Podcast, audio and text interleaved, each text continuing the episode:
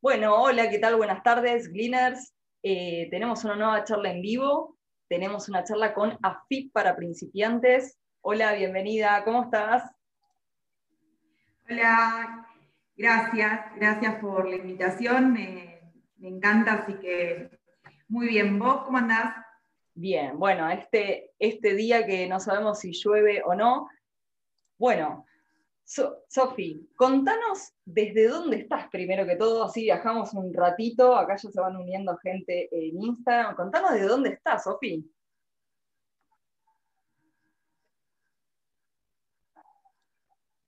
Se escucha bien. Hola, corazoncitos, gracias. Bueno, se van a venir a visitarme, van a estar conmigo un ratito por el sur.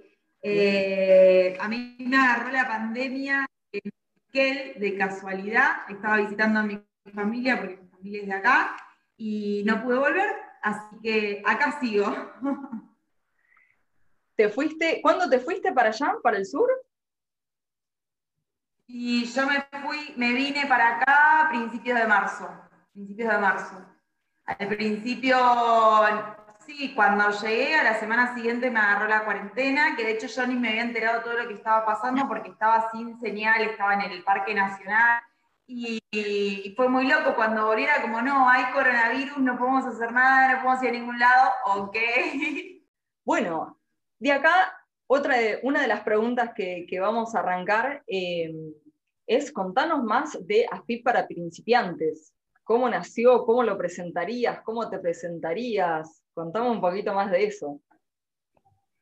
Bueno, AFIP para principiantes casi que nació un poco de casualidad, también a raíz de la pandemia. Ahora les cuento un poquito la historia, pero les hago un poco una introducción de, mi historia, porque nada, AFIP para principiantes soy yo. Eh, es mi marca, pero nada, la persona que está atrás y la que hace todo soy yo. Em, yo soy contadora y 10 años que, trabajo en empresas eh, pequeñas, más medianas, grandes, y también trabajé en multis. En la parte de lo que es control de gestión, que es los que vemos todos los números, armamos los la empresa,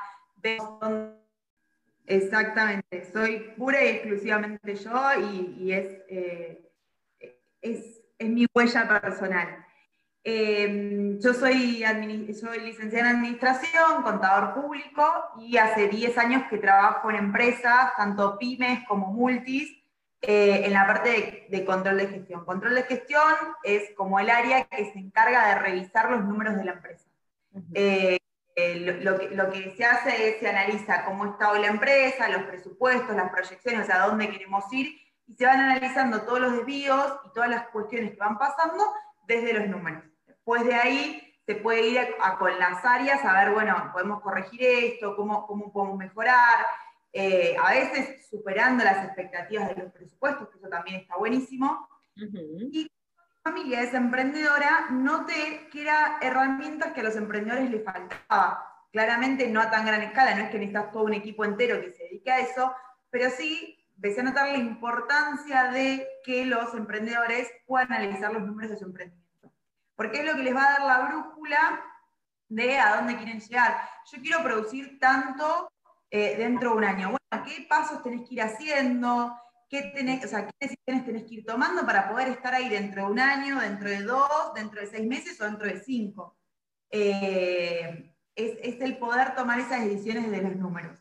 Y la realidad es que no, la mayoría de las personas, si no estudiamos una carrera fina en estos temas, eh, no, no, estamos, no tenemos las herramientas nos quedamos en que te diste cuenta que los emprendedores no tienen nada y acá te sumo, sí, yo salí de una escuela que no era especialización contable ni nada por el estilo y jamás vi una planilla de finanzas hasta que no me crucé con un emprendimiento.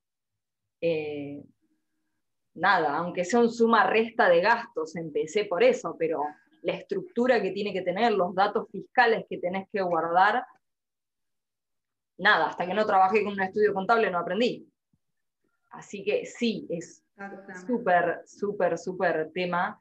Eh, o algo que yo veo seguido es la planilla nueva por mes, que todos los meses es diferente y a fin de año no hay número que te coincida.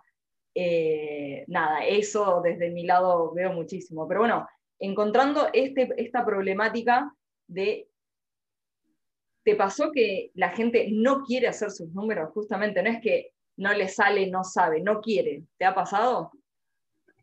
Sí, hay de todo. Hay gente que no sabe y quiere aprender y hay gente que te dice, no sé, pero tampoco tengo tiempo de aprender. O sea, yo necesito que alguien lo haga por mí. Eh, yo en realidad tengo dentro de para principiantes, tengo tres servicios. Una es, bueno, la investigación de los impuestos de los emprendimientos.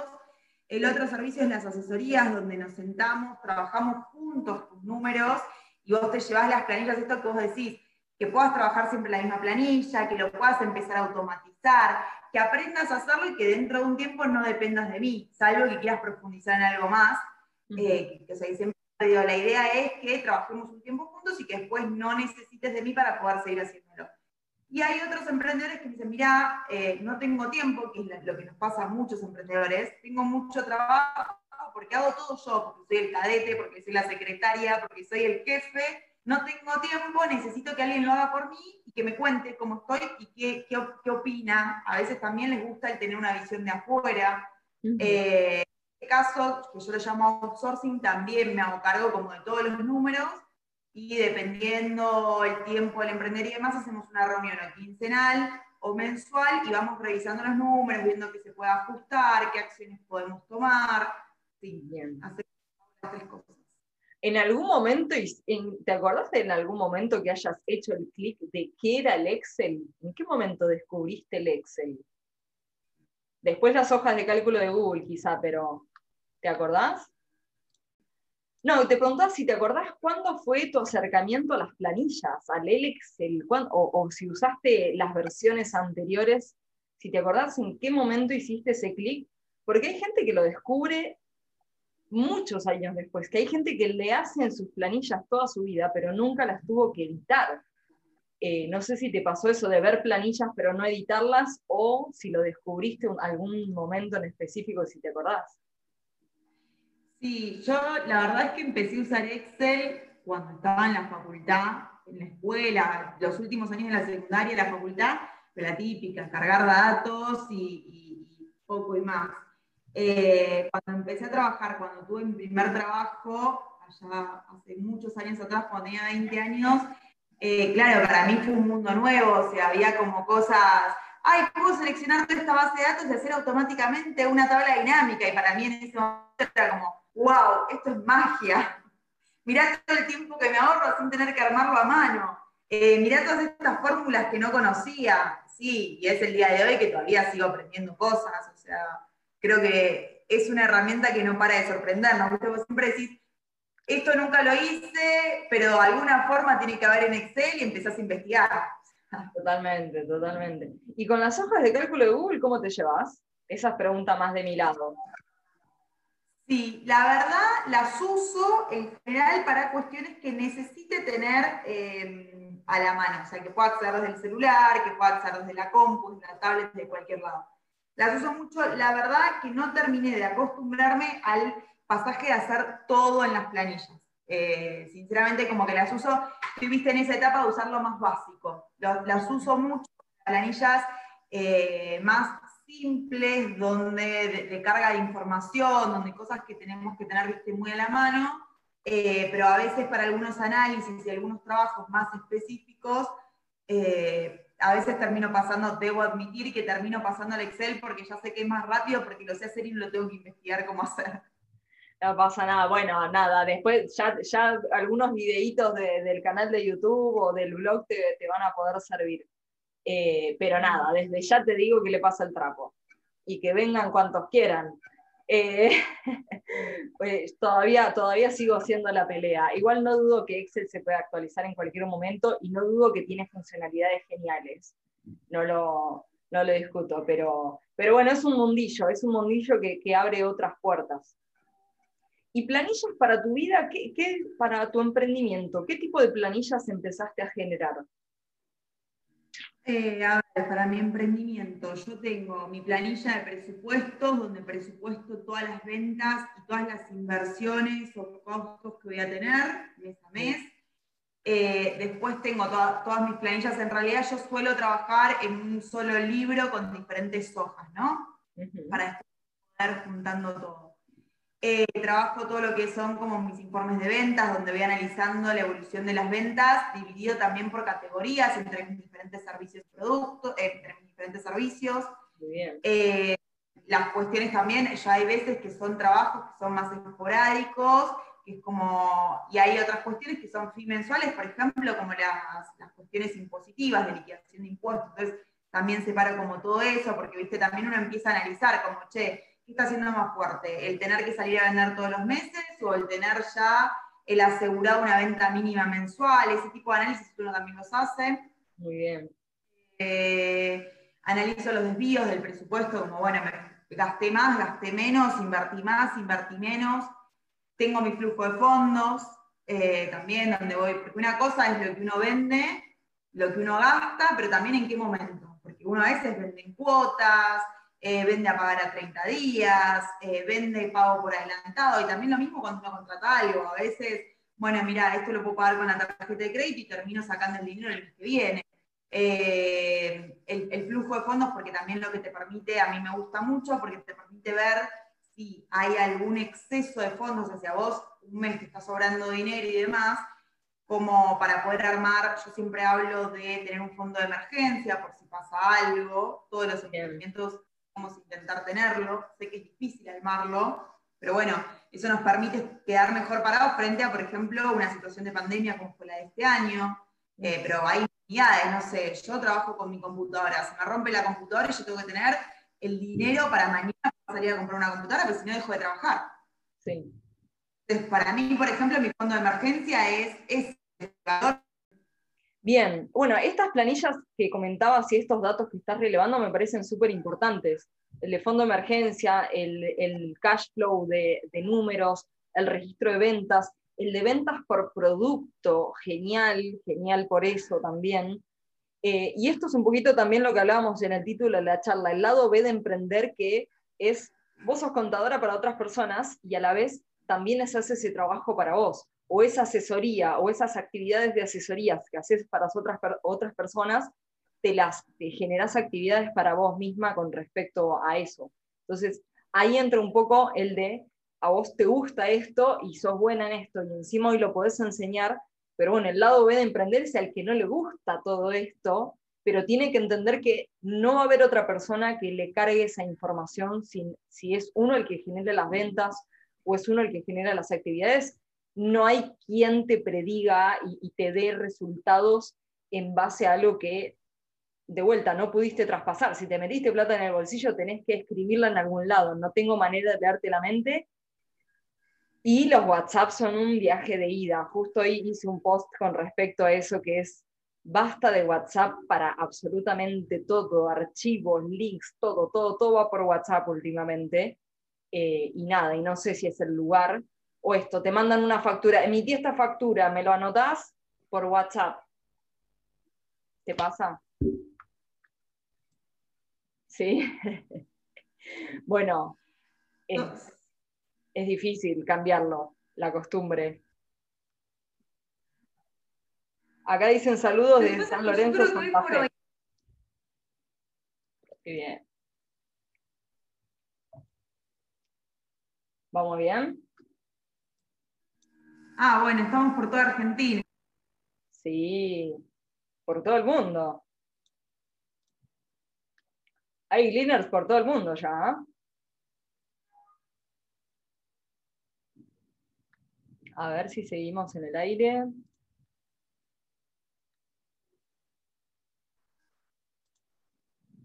Sofi, ¿me escuchás bien? Uy, cuánta edición que va a llevar este video. Necesito ayuda para editar. Sofi, Sofi.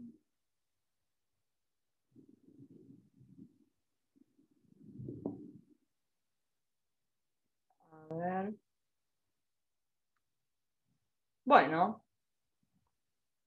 Bueno, les repaso un poquito lo que estuvimos hablando mientras con Sofía, a ver si se puede volver a conectar. Estábamos hablando con Sofía Pelari, que ella tiene una cuenta de Instagram que se llama Fit para principiantes. Le estuvimos preguntando un poco en dónde está, está en el sur de Argentina, eh, se quedó varada en la pandemia y por lo pronto se va a quedar un buen tiempo más.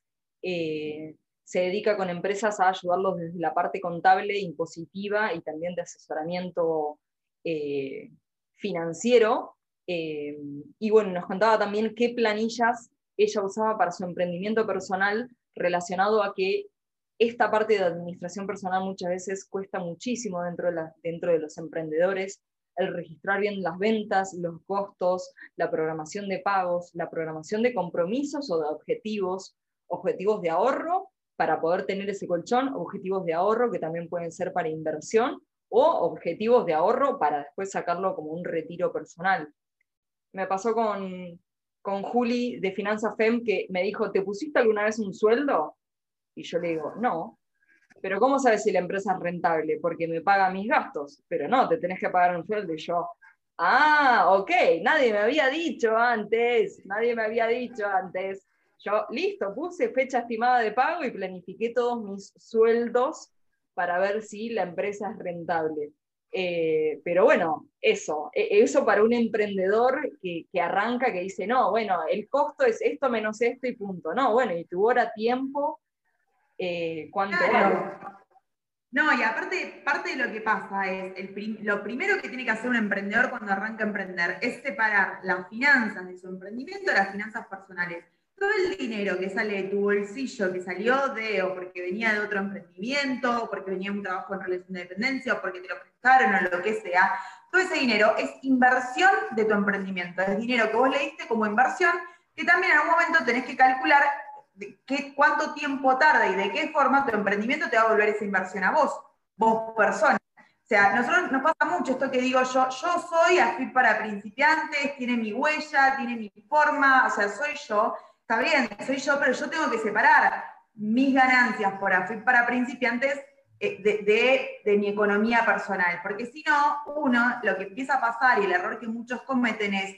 facturé 100, voy y gasto, y después veo qué hago. Entonces, muchas veces pasa eso, ok, facturé 100, pero esos 100 a mí me generan un costo de, no sé, 50. El otro 50 puede ir a parar eh, parte a reinversión, parte a fondo de emergencia, parte va a ir a parar a mi sueldo. Yo lo que debería hacer es lograr que mi emprendimiento me dé un sueldo y ese sueldo me permita a mí vivir. Si uno ese sueldo lo calcula primero en base al estándar de vida que uno quiere llevar y quiere que el emprendimiento le dé, y después tiene que tener en cuenta otros factores, porque no es únicamente, o sea, yo quiero ganar un millón de dólares al año.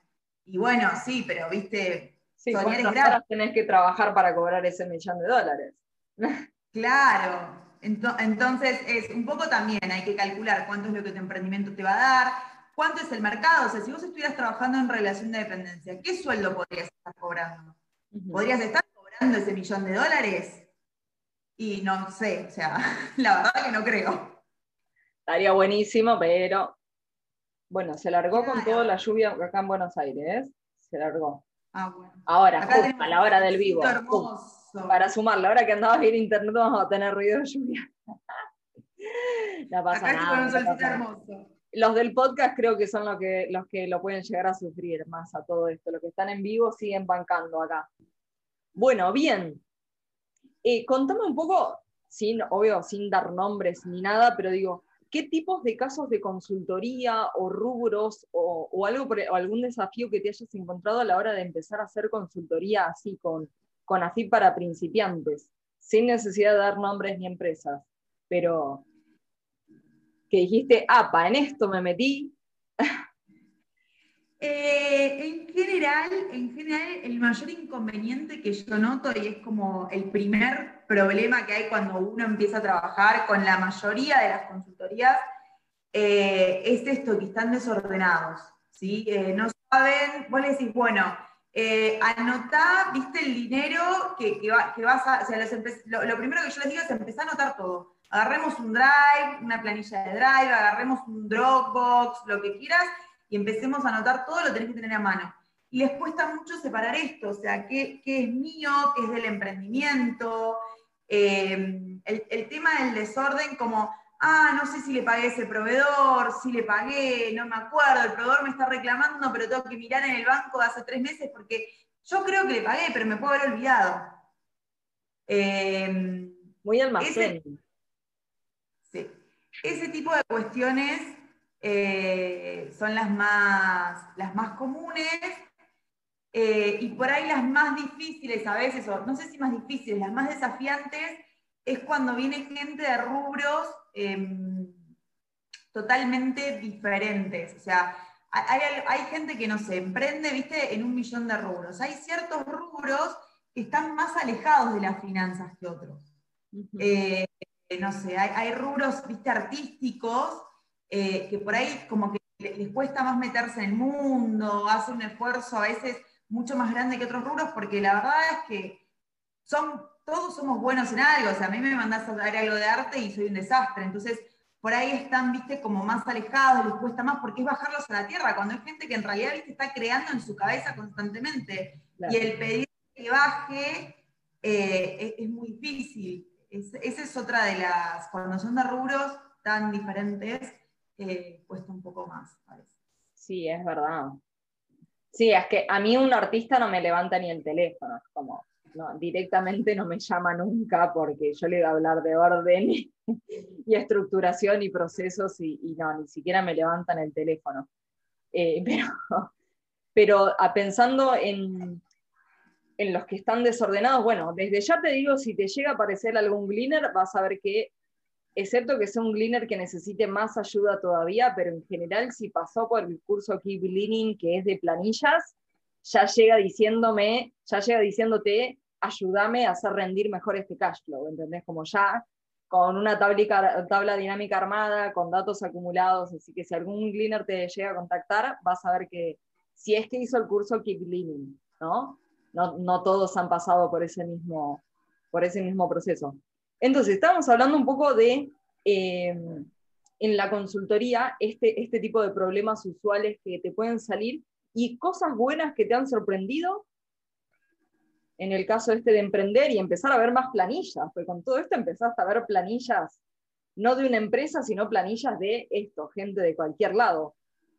Por ahí es lo que más me sorprenda, pero lo que a mí, por ejemplo, más me gusta es...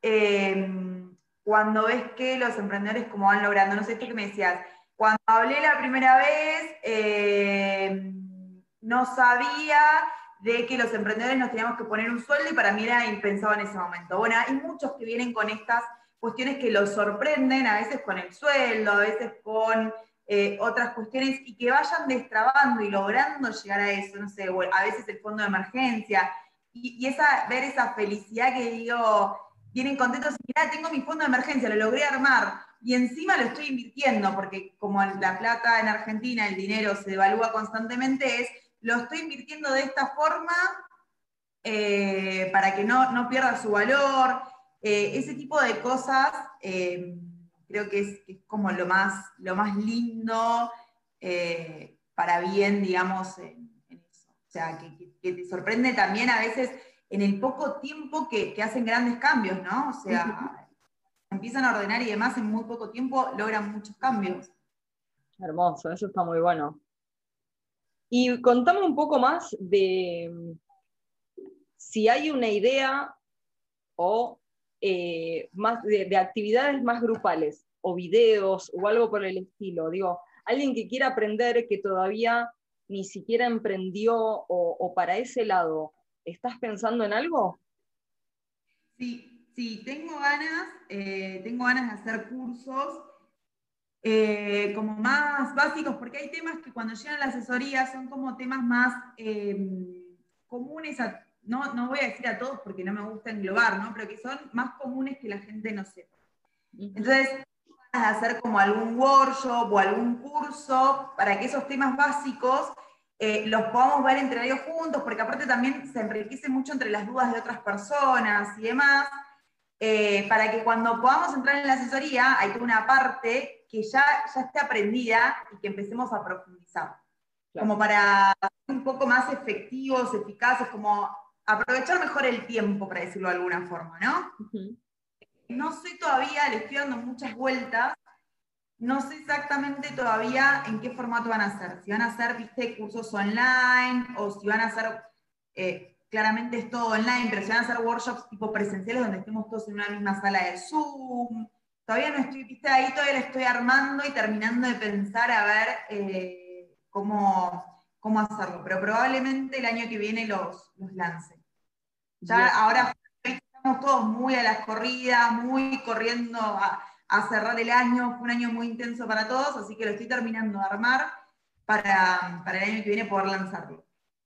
Bien, bien. Bueno, es que es necesario todo ese vocabulario, me parece que, desde tu rubro quizá nada, como es un idioma que hablan y, punto, pero no, es chino básico para, para, otras personas, el IVA al 10 al IVA 21. Es como, ah, mira, recién me entero que hay otro IVA. Eh, yo pensaba en planillas con, con, importaciones. He visto que las planillas son muy complicadas, porque tienen diferentes tipos de IVA, y como una locura, con, importaciones y exportaciones y así. Eh, no me había gustado. Esa planilla la vi como, uy, qué lío, ¿qué es esto? Sí, en Argentina hoy por hoy las importaciones y las exportaciones están muy complicados. Siempre fue muy burocrático Siempre fueron procesos muy burocráticos y, bueno, con toda la situación del dólar y demás, cada vez está más complejo y es más difícil y cambian todas las reglamentaciones, sí. Y lo del IVA, en realidad, lo que vos decías, el más complejo es el del 21, el 10,5, que es el reducido para algunos productos, pero hay más, está al 2,5, al 27%, hay varios más. Lo que pasa es que en general no los vemos, a veces los pagamos, por ejemplo el 27% tiene que ver con todo el tema de los servicios de comunicaciones. Entonces, probablemente en nuestras facturas o de internet o de algo así, alguna parte esté grabada el 27%, eh, pero claro, nosotros pagamos el monto total y no lo vemos. La nafta también tiene otro tipo de IVA, ¿no? Sí, eh, lo que pasa es que hay en provincias, por ejemplo en la Patagonia, tiene subsidio estatal, entonces tiene menos impuestos. Sí, la nafta tiene diferente IVA, pero además tiene otros impuestos. Bueno, o sea, lo que yo quiero traducir para el que nunca, o sea, el que le pasa que, no sé, tiene un servicio o un producto que lo hace viajar y que junta tiquecitos de todo el país, a la hora de cargar su planilla IVA compras, donde vos justificás todos esos IVAs, van en diferentes columnas para que, o no es, no es poco detalle este que, estás aclarando. Recontra. Pero bueno, la planilla, la planilla, IVA compras, IVA ventas, ¿hay alguna más que sea específicamente formal para presentar siempre a las entidades o hay algo que me estoy, me estoy comiendo cuando se hace una liquidación mensual normal? Sí. yo siempre, cuando no tienen nada por donde arranco, es que registren las ventas, pero de forma eh, lo que ocurre en el mes, o sea, lo que vendieron en el mes y lo que gastaron en el mes, independientemente de si lo cobraron o lo pagaron eh, o no. ¿sí? Después eso va al flujo de fondo. Entonces, lo ideal es que las ventas las intenten separar o por producto tengo ordenadito, Excel, me tengo que poner, pasar al formato de Google, Ana, tenemos que pasar al formato de Google, las planillas.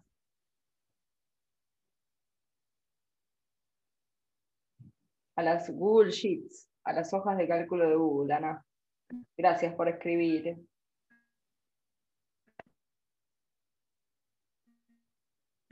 ¿Y lo separás por producto, Ana?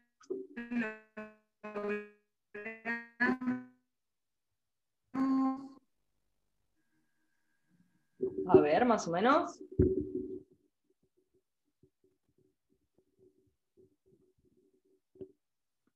Sofi, Sofi.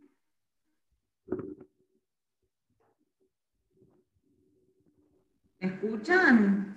Ahí sí, ahí yo creo que sí. No, ya no.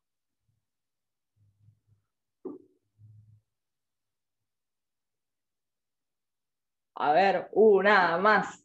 Y no. Uh.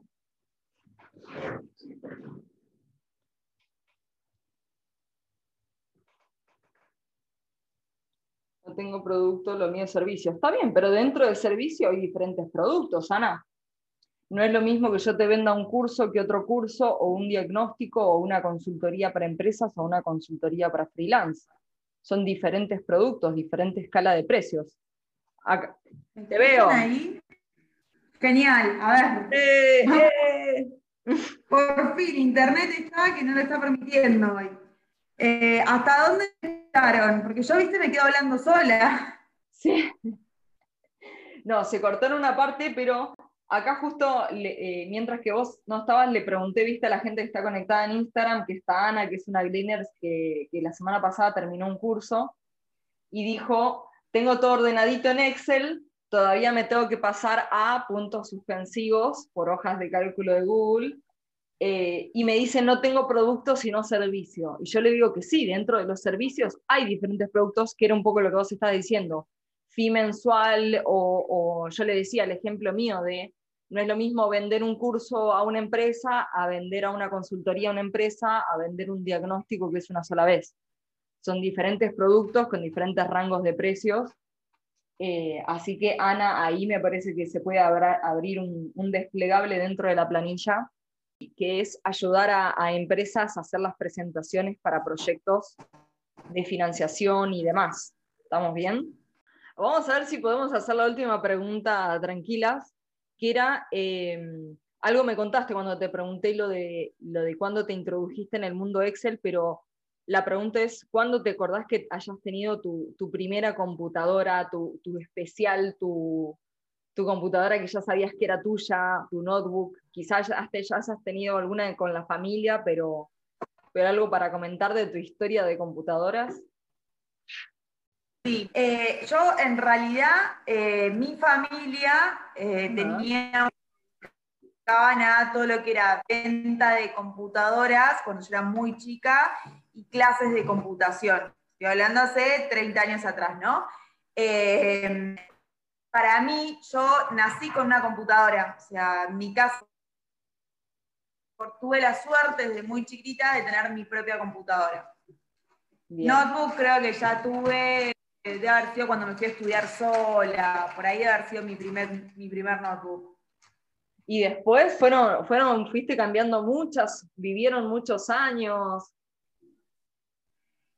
En general, eh, yo suelo buscar, eso es una cuestión mía personal, no me gusta que cuando yo me compro una computadora, buscar algo que sepa que va a tener varios años de vida útil, o sea, que, me va a servir que es un poco más de lo que yo necesito hoy para que sé que dure dos años. Entonces, en general, me suelen durar varios años. Eh, la verdad es que yo en eh, suelo cuidar muchísimo, o sea, no, las, en general a veces se te puede caer o algo, pero intento que no se me caiga, como siempre en su funda y demás. Bien. Acá Ana eh, hacía un comentario que decía, en mi casa ella es organizadora de espacios y estuvo haciendo cursos míos de organización digital. Entonces ahí vio que en sus servicios tenía dos productos, que era la organización digital y la organización de espacios.